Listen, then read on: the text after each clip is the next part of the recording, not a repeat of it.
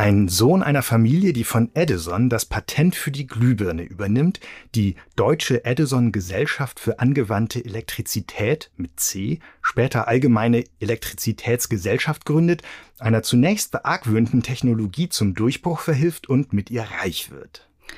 Ein Industrieller, der gerade mal durchrechnet, wie sich die Wirtschaft seines Landes umstellen muss, damit der Krieg nicht in kürzester Zeit verloren ist, der daraufhin im Kriegsministerium die Leitung der Kriegsrohstoffabteilung überantwortet bekommt und auf Entlohnung verzichtet und aus eigener Tasche den Umzug seiner Abteilung in ein anderes Gebäude finanziert, damit er die bürokratischen Enge entkommt. Ein Politiker, der sein Land nach einem verlorenen Krieg außenpolitisch vertreten muss und diese Außenpolitik im eigenen Land. Ein, wie er es selbst formuliert, deutscher jüdischen Stammes, der sich zeitlebens an den schmerzlichen Augenblick in den Jugendjahren erinnert, wenn ihm zum ersten Male voll bewusst wird, dass er als Bürger zweiter Klasse in die Welt getreten ist und keine Tüchtigkeit und kein Verdienst ihn aus dieser Lage befreien kann. Ein Schriftsteller, ein Künstler und auch ein Musiker, ein Homosexueller in einer Zeit, in der Homosexualität unter Strafe steht. Ein vielfach angefeindeter und bedrohter Mann, der sich immer wieder gegen Polizeischutz entscheidet und schließlich auf offener Straße erschossen wird.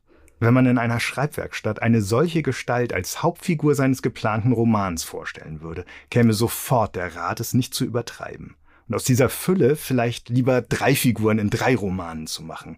Dabei ist sie nicht einmal ausgedacht. Walter Rathenau, geboren 1867, gestorben vor gut 100 Jahren, am 24. Juni 1922, durch einen rechtsextremistischen Anschlag. Was für ein Leben und ähm, was für ein Ende. Straßen und Plätze wurden nach ihm benannt, Biografien, Einordnungen und Aufarbeitungen über ihn geschrieben. Und jetzt ein Roman. Gerade ist 10.50 Uhr Grunewald von Stefan Abarbanel erschienen. Und wir freuen uns sehr, gleich mit dem Autor über sein Buch, seinen Helden und das Schreiben zu sprechen. Wir, das sind Maria Wiesner und Friedhof Küchemann. Und nach dem Gespräch mit Stefan Abarbanel haben wir für Sie, liebe Hörerinnen und liebe Hörer, wieder ein neues Literaturrätsel. Wir verraten die Lösung des Rätsels aus dem Mai und wer diesmal das Buch gewonnen hat, das wir unter den richtigen Einsendungen verlost haben. Aber erst einmal, schön, dass Sie Zeit für uns haben, lieber Herr Abarbanel. Willkommen im Bücherpodcast der FAZ. Ja, hallo, vielen Dank. Ich freue mich auf das Gespräch. Wie ist Ihnen Walter Rathenau als erstes begegnet? Also ich kannte ihn aus meiner Kindheit. Ich bin mit meinem Vater, wenn wir morgens zur Schule fuhren, immer durch die Rathenaustraße in Hamburg gefahren. Und daneben war die Bebelstraße. Ich habe natürlich nie drüber nachgedacht, wer das war. Und dann war er lange Zeit weg. Natürlich haben wir alle in Straßenplätzen diesen Namen mal gelesen. Und irgendwann war ich auf dem Weg zum dritten Buch und hatte eine ganz andere Geschichte im Kopf. Und es kam ein Mann in diese Geschichte hinein, der so ähnlich aussah wie Walter Rathenau, eine ähnliche Figur. Und dann bin ich auf ihn gestoßen, habe mich mit ihm ausführlicher beschäftigt und kam von ihm nicht mehr los. Und er schob sich immer weiter ins Zentrum und die anderen Protagonistinnen, die ich eigentlich im Blick hatte, verschwanden von der Bildfläche. Ich habe das mit einer gewissen Trauer und einer gewissen Unruhe gesehen, aber ich habe gedacht, follow your heart or your mind oder was immer es ist. Die Intuition ist ja vielleicht ganz gut. Ich muss allerdings einräumen, dann später habe ich ganz schön gejammert und geflucht, dass ich ihn gewählt habe, weil er so komplex ist, so ambivalent und so vielseitig, so vielfältig. Und ich hatte vor, diesmal ein kleines Buch zu schreiben, 120 Seiten.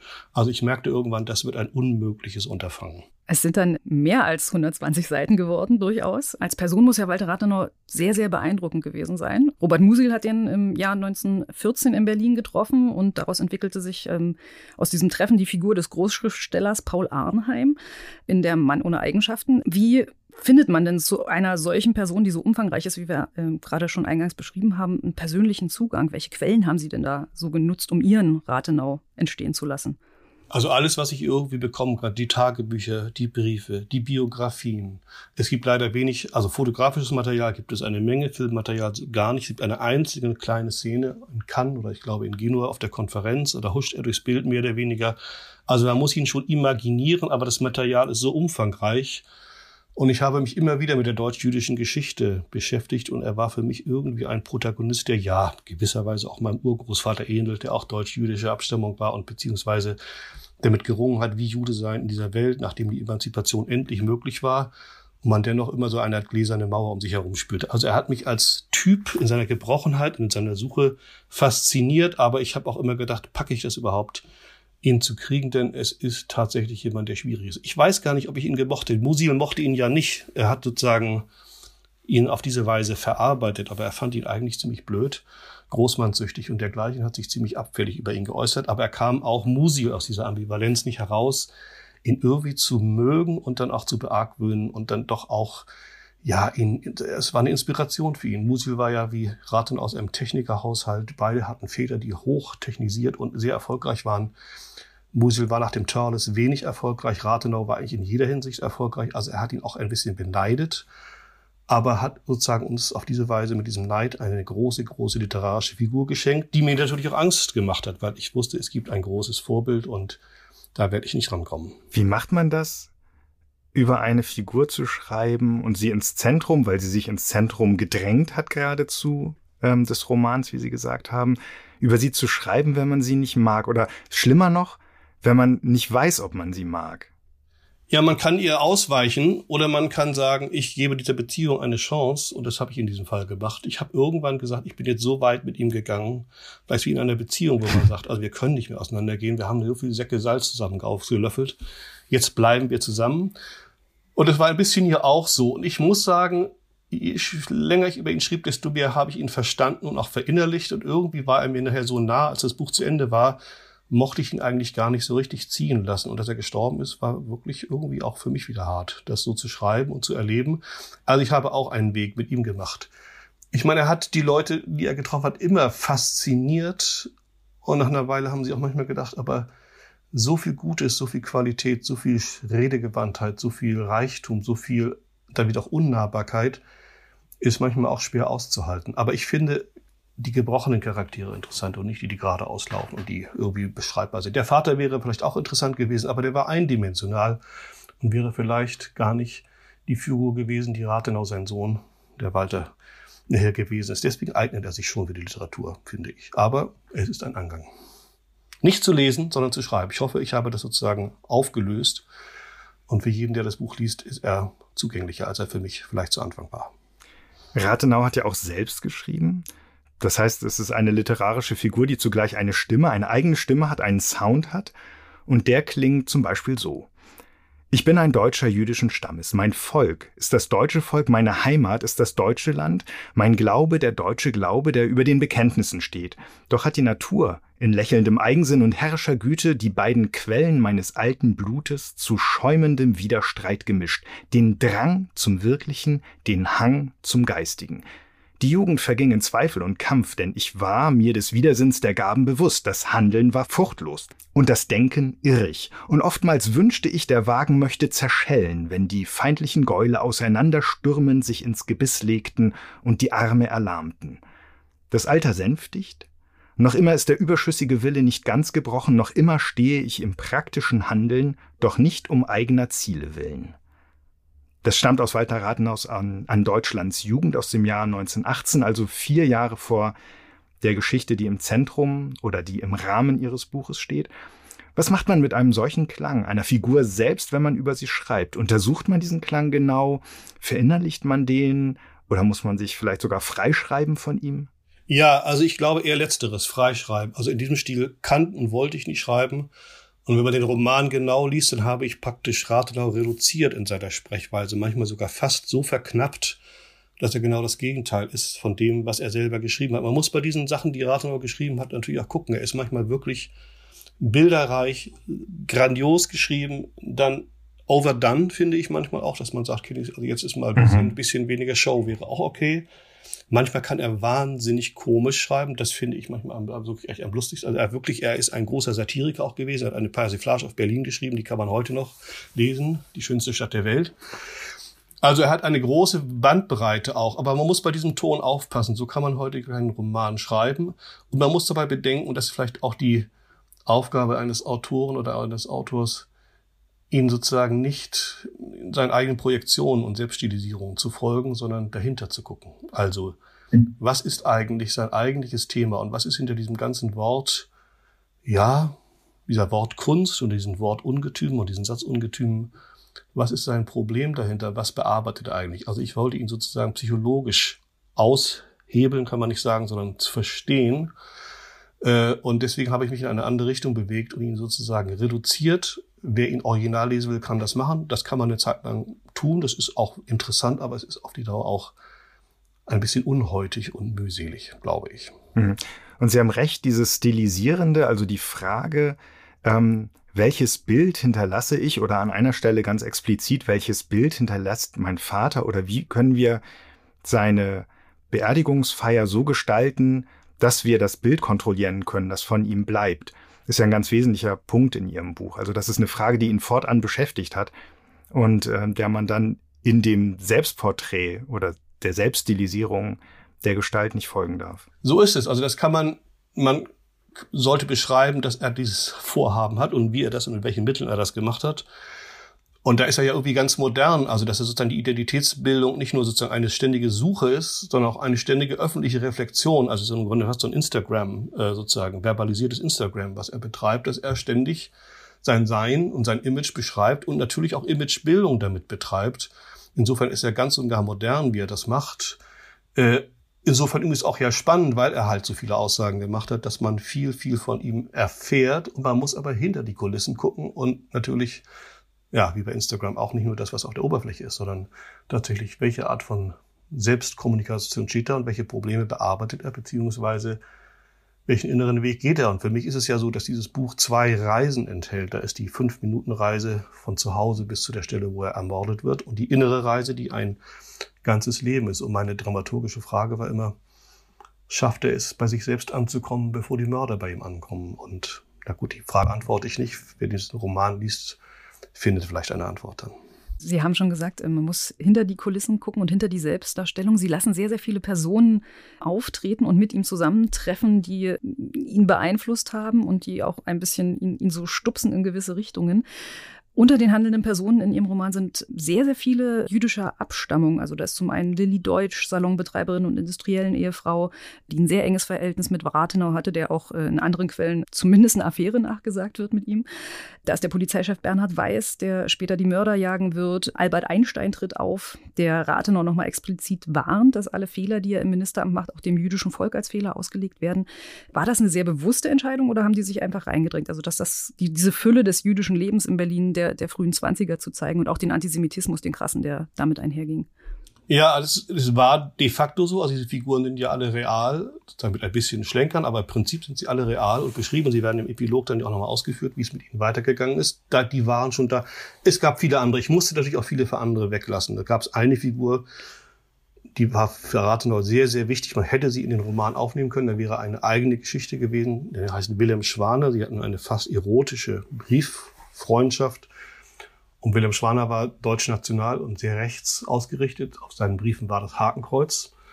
Und dennoch haben diese beiden Männer sich Liebesbriefe geschrieben. Das habe ich natürlich bewusst nicht reingenommen. Nicht deswegen, weil es nicht eine tolle Geschichte ist, aber weil es eine neue Story wäre. Und ich musste einfach in der Ökonomie der Kräfte und der Dramaturgie gucken, dass ich eine gewisse Engführung mache. Das ist sozusagen die Aufgabe des Literaten. Aber natürlich hätte es viele andere Figuren auch noch gegeben. Auch äh, der Reichskanzler Wirth ist eine interessante Gestalt.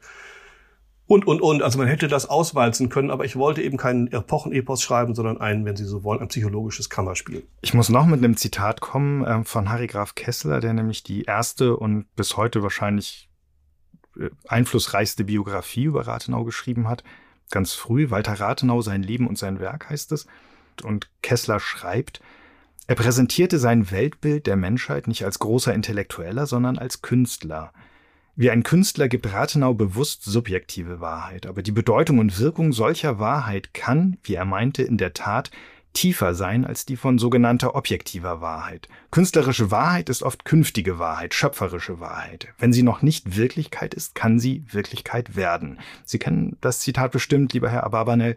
Ähm, und ich könnte mir beides vorstellen. Also, dass man so ein Zitat, also dieses, dieses Gegeneinanderspielen von Wirklichkeit, künstlerischer Wirklichkeit Wahrheit, künstlerischer Wahrheit als Anreiz liest, als Einladung oder vielleicht sogar als Auftrag oder eben auch als Einschüchterung.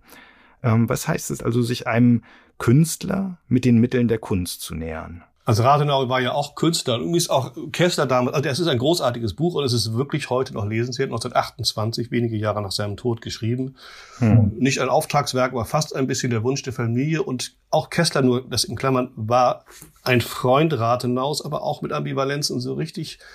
Ach ja, manchmal mochte er ihn auch nicht so. Aber er hat die Stunde erkannt und hat gesagt, jetzt, wo der Mann ermordet ist und wo dieser Demokrat nicht mehr ist, habe ich die Chance, ihn nochmal richtig darzustellen und mit ihm natürlich auch zu transportieren, was er alles gedacht hat und was wir alles vermissen werden und was uns fehlen wird, nachdem Rate noch nicht mehr ist. Also das war ein bisschen so auch, er hat sich selbst auch promoviert mit diesem Buch, auf sehr, sehr kluge Weise und ist auch legitime Weise, das ist für den Künstler ja völlig okay, dass man sozusagen die Stunde erkennt und dann sagt, dann mache ich das jetzt und ich schreibe ein großes Buch und werde damit auch ein bisschen größer, als ich es vielleicht vorher war. Also so war es bei Kessler. Ja, äh, ich habe Rate noch weniger als Künstler gesehen. Er ist ja auch da ein Multitalent gewesen. Er konnte extrem gut malen, er konnte besser malen als viele andere, er konnte sehr, sehr gut Klavier spielen. Er ist ein glänzender Stilist. Er war sicherlich kein Prosa-Autor, aber er war jemand für Aphorismen. Ähm, aber ich habe auch diese Kunstseite, die er ja nie wirklich gelebt hat. Also er hat immer Angst davor gehabt, das wirklich, also er hat in frühen Jahren immer wieder, war kurz davor, alles hinzuschmeißen, zu sagen, ich gehe in die Kunst. Und die Eltern haben an einem bestimmten Punkt sogar ihm das zugestanden, haben gesagt, wenn du so leidest mit den Firmengeschichten und mit deinem Studium und so weiter, dann geh diesen Weg. Mhm. Aber er hat es am Ende dann doch nicht gemacht. Also er war da doch nicht entschieden genug oder hatte so einen hohen Anspruch an die Kunst, dass er dachte, da falle ich dann doch am Ende durch und hat sich für ein bisschen Kunst entschieden. So, das ist ähm, ähm, und ein bisschen, nein, man kann nicht sagen, viel Industrie. Der war halt so ein, das Drama des begabten Kindes. Der konnte eben, obwohl er es eigentlich gar nicht so gerne mochte, Sachen erfinden. Der war ein großer Industrieller. Er hat mit Geld umgehen können. Er war in tausend Aufsichtsräten. Immer ein bisschen contre und doch war es für sein Ego genau das Richtige. Also hier die Ambivalenz, aber die Kunst, den Weg hat er nicht gewagt, obwohl er wirklich, wirklich sehr, sehr talentiert war und auch im Blick auf die Kunst Dinge entdeckt hat, sehr frühzeitig, die andere noch nicht gesehen haben. Ein ganz kleines bisschen darf er in Ihrem Buch auch zeichnen. Also er fängt zaghaft wieder an in den letzten Tagen, bevor dann das Leben zu Ende ist. Und zwar für eine Figur und, und von einer Figur, die Sie in einem Abschnitt, den Sie uns vorlesen wollen, ein bisschen vorstellen. Das ist eine, finde ich, eine gewisse Scharnierstelle, weil er sozusagen in der, in der alten Welt, in der er sich befindet, erstes Mal einen Schritt hinauswagt und ja, sich selbst sozusagen dekontextualisiert, wenn man es modern sagen würde. Ich fange mal an. Seite 84 beginnt es unten. Der Empfang war zu Ende, das Diner sollte beginnen. Die Türen zum Esszimmer wurden aufgezogen. Die Gesellschaft setzte sich in Bewegung. Er beugte den Ringfinger, zögerte, klopfte ans Glas. Das Gemurmel verstummte. Man würde eine Rede von ihm erwarten, einen seiner von Geist, Witz, gelegentlich von gekonnt eingesetzter Berliner Derbheit geprägten Toast. Schon hoben sich die ersten Hände zum Beifall, Lillys Wangen glühten. Bevor es zu Tisch geht, sagte er eine kurze, leider notwendige Annonce. Er machte eine Pause. Es sei ihm unmöglich, zum Essen zu bleiben. Noch einmal Kunstpause, zugleich schäbiges Kalkül. Die Firma fordert ihren Tribut gerade an diesem Abend und dies mit Nachdruck. Er sagte diesen Satz so laut, dass nicht nur Lilly und die Umstehenden, sondern auch ihr Mann, der bereits an der Tafel hinter seinem Stuhl stand, ihn hören konnte. Ich danke für den angenehmen Abend, der für mich nun nur Auftakt bleiben muss. Ein Seufzer des Bedauern wallte auf, gefolgt von erneutem Gelächter Stimmen und dem sich in Richtung Speisezimmer entfernenden Rascheln der Abendkleider. Es war gemein und es war abgeschmackt. Und genau das sollte es sein. Keine Viertelstunde hat er Lili geschenkt, in ihrem Haus umstellt von Dienstboten, Gästen, und ihrem Mann war sie wehrlos. Sie werde den Reisenden zur Tür geleiten, sagte sie, warf die Serviette auf den Stuhl, nahm seinen Arm, führte ihn hinaus. Die Firma. Ein angenehmer Abend. So etwas will ich nie wieder von dir hören. Nie, zischte sie ihm zu. An der Haustür zog sie ihn an sich, presste ihre Lippen auf die seinen. Plötzlich spürte er einen Schmerz, als hätte er ein Brenneisen berührt. Sie wischte sich mit dem Handrücken über den Mund, spuckte aus und schob ihn hinaus in die Sommernacht. Er tastete nach seiner Unterlippe, schmeckte die Wärme des frischen Blutes, die Kälte der Luft, die Lust. Wenig später stieg er das enge, nach Essen, Abfall und kaltem Rauch riechende Treppenhaus hinauf. Unter sich spürte immer wieder ein Zittern. Er blickte aus dem Fenster, ein Zug schoss unter ihm vorbei. Metall, Hitze, Dampf und Bewegung. Die Stahlfedern der Waggons stöhnten, das Stoßen ihrer Räder auf den Weichen ließen das Haus vibrieren. Die Tür war angelehnt, die Wohnung lag an einem von wenigen Kerzen erhellten Halbdunkel. Er ging hinein, Stimmen, Gläserklirren. Niemand schien ihn zu beachten. Er überlegte, ob er wieder umkehren sollte. Die Fenster waren verhängt, Skulpturen, Schnitzereien, Bilder mit und ohne Rahmen, selbstgefertigte und grell bemalte Möbel. Ein Mann lehnte an der Wand, rauchte und sah zu ihm auf. Das musste Kirchner sein. Ich habe sie mir anders vorgestellt, sagte irgendwie wilder. Munk hat sie gemalt, ich kenne das Bild. Die Hand einer Frau, sie kam aus dem Dunkel wie durch den Spalt eines Vorhangs, hielt ihm ein Glas mit Schnaps hin. Das musste Anna Schilling sein, Kirchners Partnerin. Schön, dass Sie gekommen sind, sagte sie und war schon wieder verschwunden. Plötzlich stand ein junger Mann vor ihm. Sie bluten, sagte er. Der Fremde nahm ihm das Glas ab, stellte es auf einen bemalten Tisch.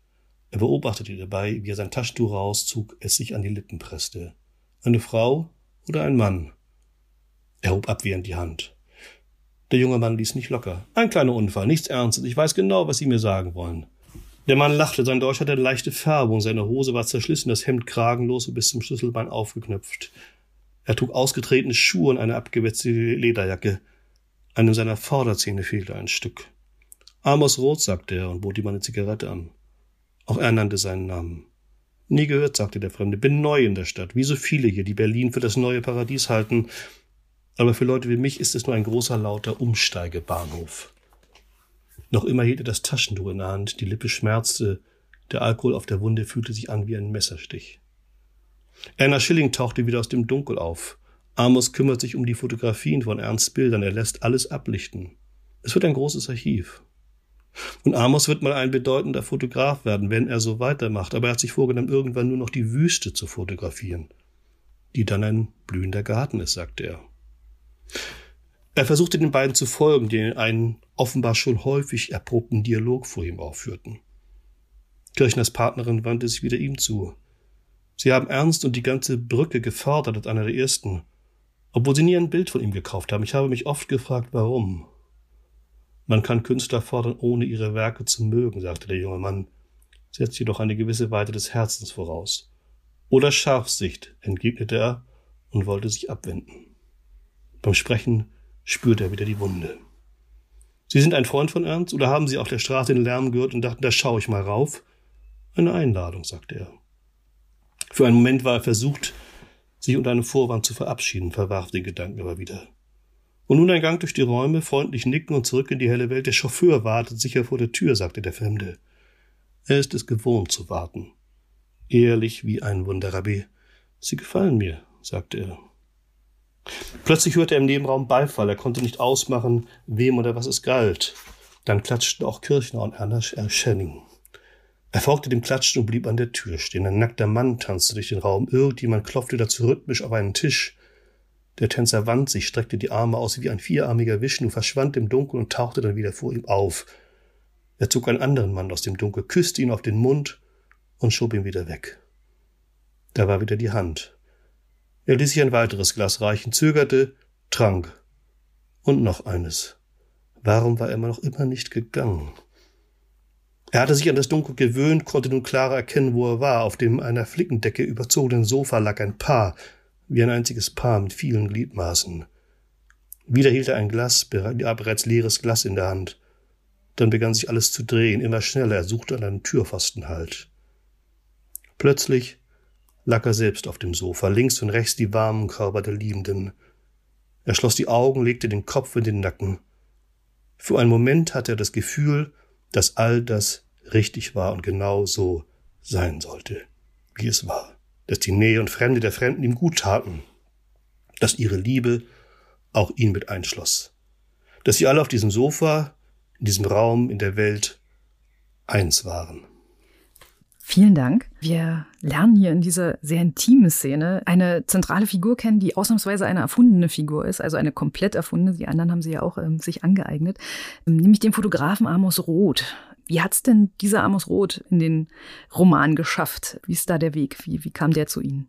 Ursprünglich war es mal eine Frau, dann habe ich gedacht, das passt irgendwie nicht und das ist, das fühlte sich auch nicht richtig an und und ähm, ich brauchte aber eine Figur, ja, wenn es sehr grob sagen wollte oder sehr weit, dann die ihn erlöst oder die ihn auf einen anderen Weg bringt. Also eine Figur von außen, die ihn, ja, eine Art alter Ego ist, die ein anderes Leben verkörpert, ein anderes Leben zeigt und ihm vielleicht die Tür ein wenig darin aufstößt. Und äh, so ist diese Figur ins Spiel gekommen und konzipiert und sie hat bei mir Leben bekommen und ich mochte sie und Walter Rathenau mochte sie ja am Ende auch, glaube ich, wenn ich es richtig gedeutet habe, mein Roman.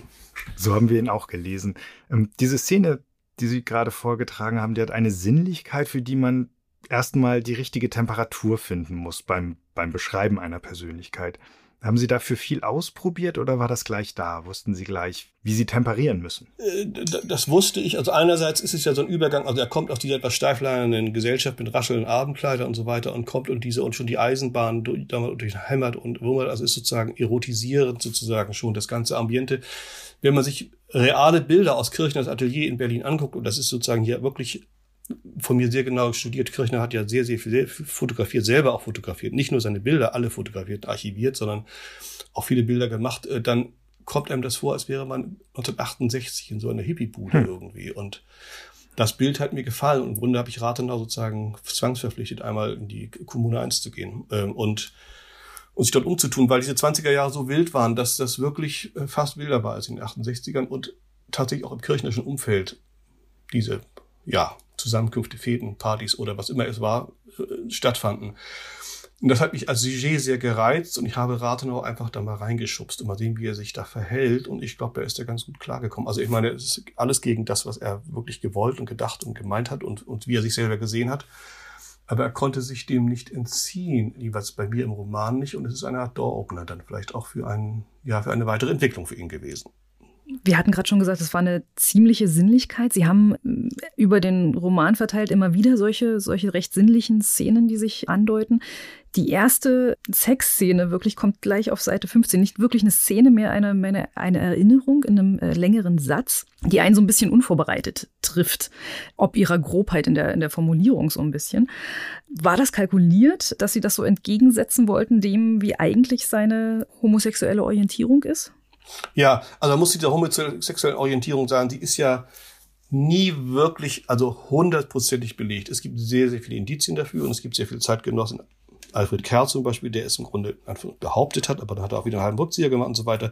Aber es gibt sehr, sehr viele Hinweise. Also sagen wir, also auf eine homoerotische Neigung hat er in jedem Fall gehabt und er hat ja auch insbesondere, deswegen ist da Amos Roth fast wieder ein Gegenbild, die germanischen Jünglinge äh, gemocht, also die hochgewachsenen und die eigentlich anders waren als er selbst. Und das hat ihn irgendwie fasziniert. Es gibt ja einige Leute, die gehen so weit sogar, dass die jungen Mörder, die ihn hergestellt haben, eigentlich Typen waren, die ihm irgendwie auch gefallen hätten. Also es geht jetzt sehr weit, das so, so zu behaupten. Aber da ist auch eine Ambivalenz, ja, und ich wollte diese sozusagen ähm, sage mal, Abspaltungen von ihm, um es psychologisch zu sagen, wieder reinholen. Also ihm sozusagen die Chance geben, sie wieder in sein Leben zu integrieren. Und deswegen sind diese Abspaltungen auch relativ deutlich beschrieben, um sie sozusagen am Ende irgendwie heil zu machen, in Anführungsstrichen. Eine psychologische Ausdeutung der Figur, die ganzen unterschiedlichen Aspekte, die unterschiedlichen Episoden, also einen biografischen Stoff dieser Dimension, den muss man ja erstmal beherrschen und den muss man ja erstmal so weit übersehen, dass man sich die Frage überhaupt stellen kann, welchem Aspekt man welchen Raum gibt und was man eben auch weglässt. Sie hatten ein paar Dinge erwähnt, eine Freundschaft, die sie übergangen haben, eine Brieffreundschaft. Es gibt auch eine Reise, die ähm, überhaupt nicht vorkommt, ja. die zentral war in die Kolonien. Genau. Wie hat sich diese Frage, wem gibt man welchen Raum, ähm, was lässt man auch weg, bei Ihrer Arbeit gestellt? Haben Sie haben die Themen von sich aus ihre Größe gewonnen, ihre Bedeutung und sind andere eher verblasst oder haben sie da am Mischpult gesessen oder an den Reglern? Ja, das mit dem Mischpult ist gar nicht so, so falsch, wobei das ist auf zwei Ebenen. Also zum einen, er sitzt im Auto und reflektiert und wer reflektiert, reflektiert nie sein ganzes Leben. Also deswegen, das ist sozusagen immer Bruchstückhaft und es muss eine sozusagen eine innere Dramaturgie für diese Reflexionsarbeit geben und die hat natürlich nicht, die ist natürlich, also Nebensächlichkeit gar nicht und bestimmte Dinge kommen nicht vor. Natürlich war das sozusagen aber einmal eine Möglichkeit und die andere war die Schreibmethode. Ich habe zunächst angefangen, ganz viele Szenen zu schreiben und sie fast nebeneinander zu hängen, einfach so zusammenzuhängen, also praktisch wie Eisenwaggon-mäßig oder wie ein Cluster könnte man auch fast sagen. Und habe über an den großen Autor Claude Simon gedacht, den ich sehr verehre, Nobelpreis 1985. Hm. Der hat auf Karten seine Episoden geschrieben, dann hat er die alle auf dem Wohnzimmer ausgebreitet auf dem Boden und hat mit seiner Frau angefangen, diese Karten hin und her zu schieben, mich herauszunehmen, sie in eine bestimmte Reihenfolge zu machen und so entstand die Dramaturgie seiner Bücher. Und ein bisschen dieses Clusterverfahren habe ich auch gemacht. Ich hatte sehr, sehr viel mehr Szenen und ich habe dann reduziert und reduziert und da habe dann auch im Gespräch mit Freundinnen und mit dem Lektorat nochmal reduziert, dass wir gesagt haben, wir können nicht alles erzählen, aber wichtig ist the inner journey, praktisch. Also welche Reise macht er in dieser Reise, von wo nach wo kommt er und wie lange können wir ihn begleiten und was sind die Stationen und welche Figuren brauchen wir dafür. Also ich habe sehr, sehr viel weggelegt, was ich an Material habe, um, diese, um dieses Kondensat zu haben. Das Kondensat brauchte ich, um es in eine dramaturgische Spannung zu bringen. Auf der anderen Seite ist man auch angreifbar, weil, Sie haben es zu Recht erwähnt, die großen Afrika-Reisen sind natürlich biografisch wichtig gewesen. Die Wilhelm-Schwaner-Beziehung ist wichtig gewesen. Seine Beziehung zu Ludendorff ist wichtig gewesen. Auch die Kriegsrohstoffgeschichte ist für ihn weit wichtiger gewesen, weil er gehofft hat, er würde in die Politik kommen auf diese Weise. Übrigens auch ein Modell gearbeitet hat, das einen späten Verehrer, der sich dafür nie geoutet hat, äh, bekommen hat, nämlich Albert Speer, der immer gesagt hat, wenn ich das wie Rathenau mache, der Jude Rathenau, dann bin ich gut. Also der hat das genauestens studiert und hat gesehen, wie geschickt Rathenau das im Ersten Weltkrieg gemacht hat, hat ihn sehr verehrt, durfte es natürlich nicht laut sagen. Ja, also Sie sehen, es sind sozusagen viele Themen, die man hätte noch mit reinnehmen können, die ich aber bewusst, weil ich eine, eine innere Entwicklung beschreiben wollte mit einer spezifischen Ausrichtung. Ja, ich wollte ihn am Ende, wenn Sie so wollen, von sich selbst erlösen. Wie wir alle. Wir wollen ja alle irgendwie Erlösung von irgendwas. Wie kam die Idee, dass Sie, dass Sie das alles in dieser Montage so montieren, wie Sie es, wie Sie es montiert haben? Also innerhalb dieser, dieser fünf Minuten erzählten Zeit eigentlich, die er im Auto sitzt und zu seiner Hinrichtung mehr oder weniger fährt, also zu diesem, zu diesem Attentat fährt, dass da die ganze Rückblende stattfindet, ist ja ein sehr, sehr modernes Mittel, also ein Mittel der, der Moderne äh, in der Literatur. War das mit Absicht gewählt, einfach weil es auch gut auf die Zeit passte oder wie kam das? Ja, also erstens mal fand ich es äh, dramaturgisch spannend zu sagen, wenn ich ein ganzes Leben in den fünf Minuten erzähle, geht das überhaupt? Also ein ganzes Leben in Anführungsstrichen, ist es ja nicht das Ganze, aber doch sozusagen ein komplettes Leben. Und das Zweite, hat eher mit meiner Schreibbiografie zu tun. Ich habe vorher zwei Romane geschrieben, die relativ stringent chronologisch erzählen, also sozusagen einer klassischen ja, Erzählfolge.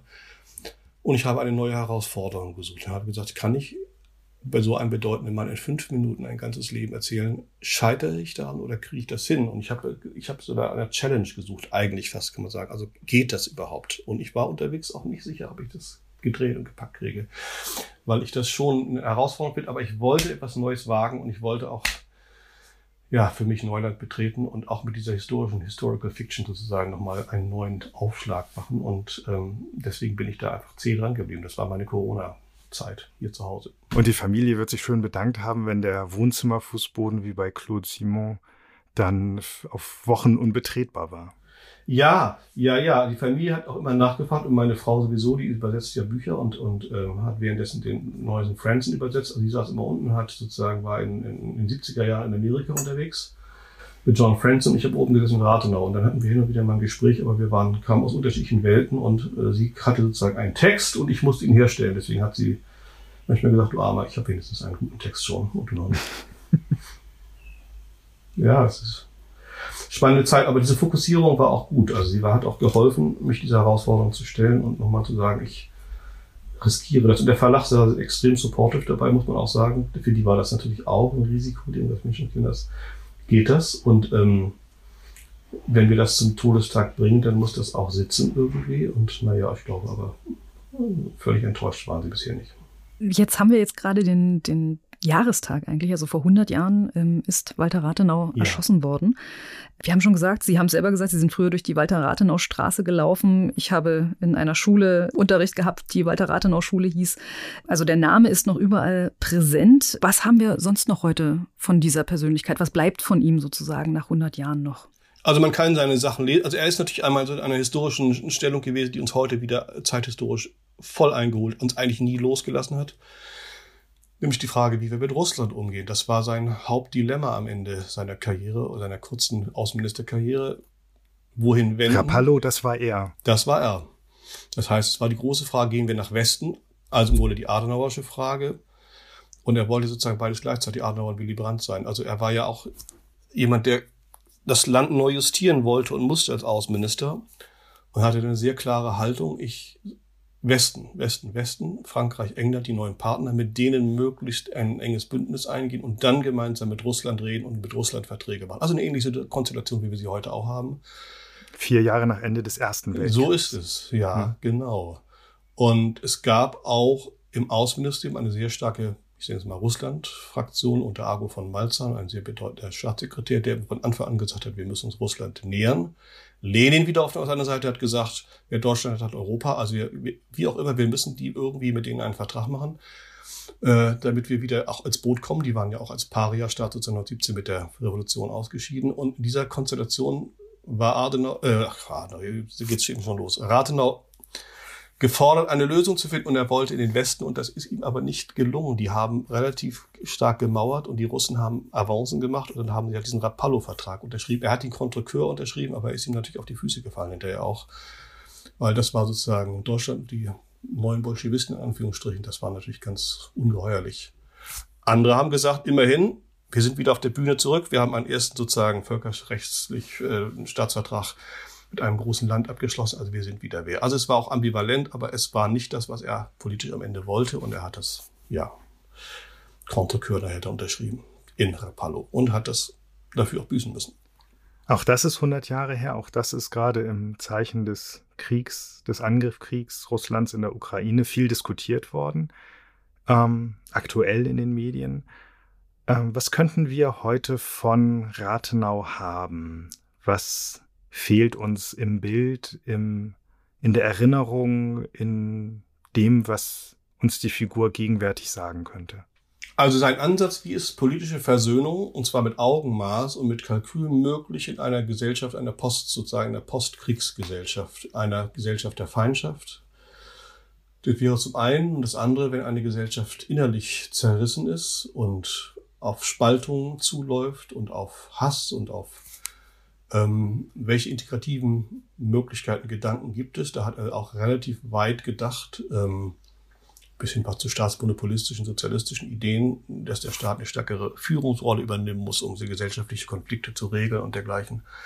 Also ich glaube, diese beiden Richtungen, Versöhnung nach Krieg und Verwüstung auf der einen Seite und wie ein demokratisches Gemeinwesen aufbauen, das von innen gefährdet ist und sich selbst immer wieder gefährdet. 10.50 Uhr Grunewald von Stefan A. Barbanel ist im Blessing Verlag erschienen, ähm, hat 265 Seiten, kostet 22 Euro. Vielen Dank, lieber Herr Abarbanel, für das sehr erhellende Gespräch. Ja, ich danke Ihnen für das Gespräch. Viel gelernt. Vielen Dank. Wie versprochen, liebe Hörerinnen, liebe Hörer, jetzt haben wir noch ein neues Literaturrätsel für Sie. Sie wissen ja, Tilman Sprekelsen schildert die Handlung eines bekannten Werks aus der Sicht einer Nebenfigur. Oder vielmehr einen Ausschnitt aus dieser Handlung, nämlich genau das, was diese Nebenfigur eben davon mitbekommt. Wir lesen Ihnen das gleich wie immer vor und wenn Sie dann darauf kommen, wie die Figur und das Werk heißt, können Sie einfach mitmachen und mit etwas Glück ein Buch gewinnen. In der Mai-Folge hörten wir Sally Bowles aus Christopher Isherwoods Leb wohl Berlin. Im Kabarett? Au Kabarett. To, to Kabarett. Diesmal haben wir unter den richtigen Einsendungen ein Exemplar des Buchs Die Stadt und der Erdkreis von Gregor Hans verlost, einmal mehr aus der wunderbaren anderen Bibliothek. Auch jetzt wieder vielen herzlichen Dank an den Verlag. Und wir danken natürlich auch allen Teilnehmerinnen und Teilnehmern. Gewonnen hat Pascal Severin aus Stuttgart. Herzlichen Glückwunsch. Machen Sie diesmal mit, um welches Werk und welche Figur soll es im Literaturrätsel vom Juni 2022 gehen. Als es passiert war, nahm ich die Sache in die Hand. Mit sowas rechnet man ja nicht. Meinen Eltern konnte ich das nicht zumuten und es war ja klar, dass wir uns alle in dieser Situation neu orientieren mussten, nun nachdem mein Bruder nicht mehr der Alte war. Also hielt ich meine Eltern von dem furchtbaren Zimmer fern und kümmerte mich selber darum, das Essen hinzustellen und wieder abzuholen, es war meist gar nicht berührt worden, und sauber zu machen. Auch wenn das eigentlich gar nicht nötig war, weil es keinen Menschen interessierte, wie es dort aussah. Aber damit war es nicht getan. Die Wut meines Vaters, der eines Tages sogar mit Obst um sich warf, die Tränen meiner Mutter.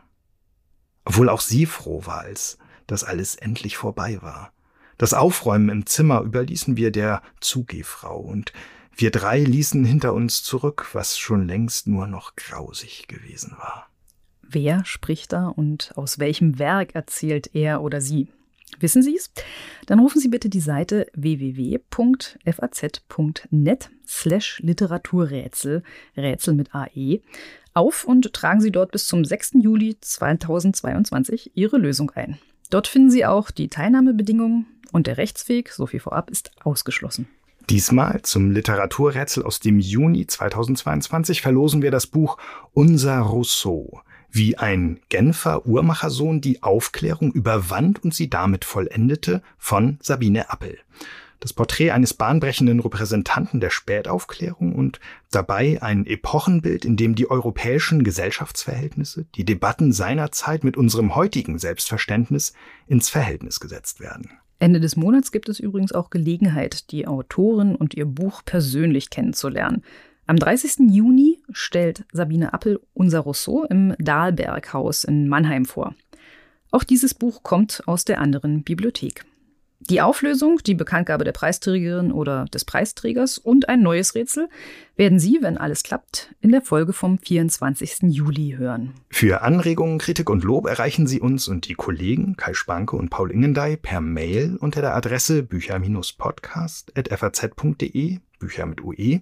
Bei Instagram finden Sie uns als @fazbücher. In der kommenden Folge hat Paul Ingendey die palästinensische Autorin Adania Schibli mit ihrem Roman Eine Nebensache zu Gast. Und uns, Maria Wiesner und Friedhof Küchemann, gibt es ein nächstes Mal in der Folge vom 24. Juli zu hören. Für heute sagen wir vielen Dank fürs Zuhören und bis dann. Bis dann.